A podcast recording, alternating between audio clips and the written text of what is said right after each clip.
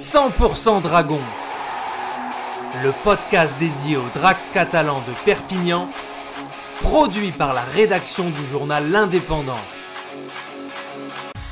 Vendredi soir au Mobile Rocket Stadium de Wakefield, les Drax de Perpignan avaient pour mission de repartir de l'avant après leur première défaite de la saison. C'était la semaine passée face aux Wolves de Warrington au stade Gilbert Brutus lors du round 4 de la Super League.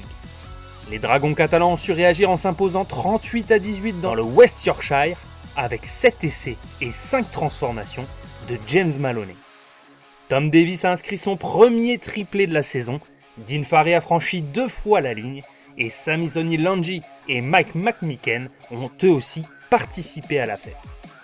Après avoir battu les Wildcats en huitième de finale de Cup il y a quelques semaines, les hommes de Steve McNamara ont pu apporter des réponses à leurs premiers mots mis au jour la semaine dernière.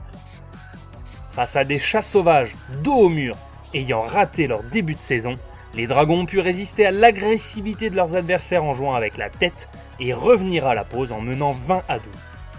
En ayant fait preuve de plus de patience que face à Warrington, les Drax ont réussi leur fin de match à l'image du néo-zélandais des Dragons, Dean Farey, qui a éclaboussé la rencontre de sa classe.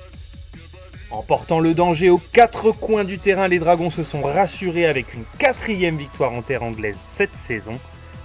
Une bonne réaction après la défaite à la maison contre les Loups de Warrington, qu'ils retrouveront à Leeds la semaine prochaine pour les quarts de finale de Cup. On espère cette fois-ci que les Drax arriveront à contrer le plan anti-Tomkins. C'était 100% Dragon, le podcast 100% dédié au club de rugby à 13 de Perpignan réalisé à partir des écrits de Bruno Onteniente.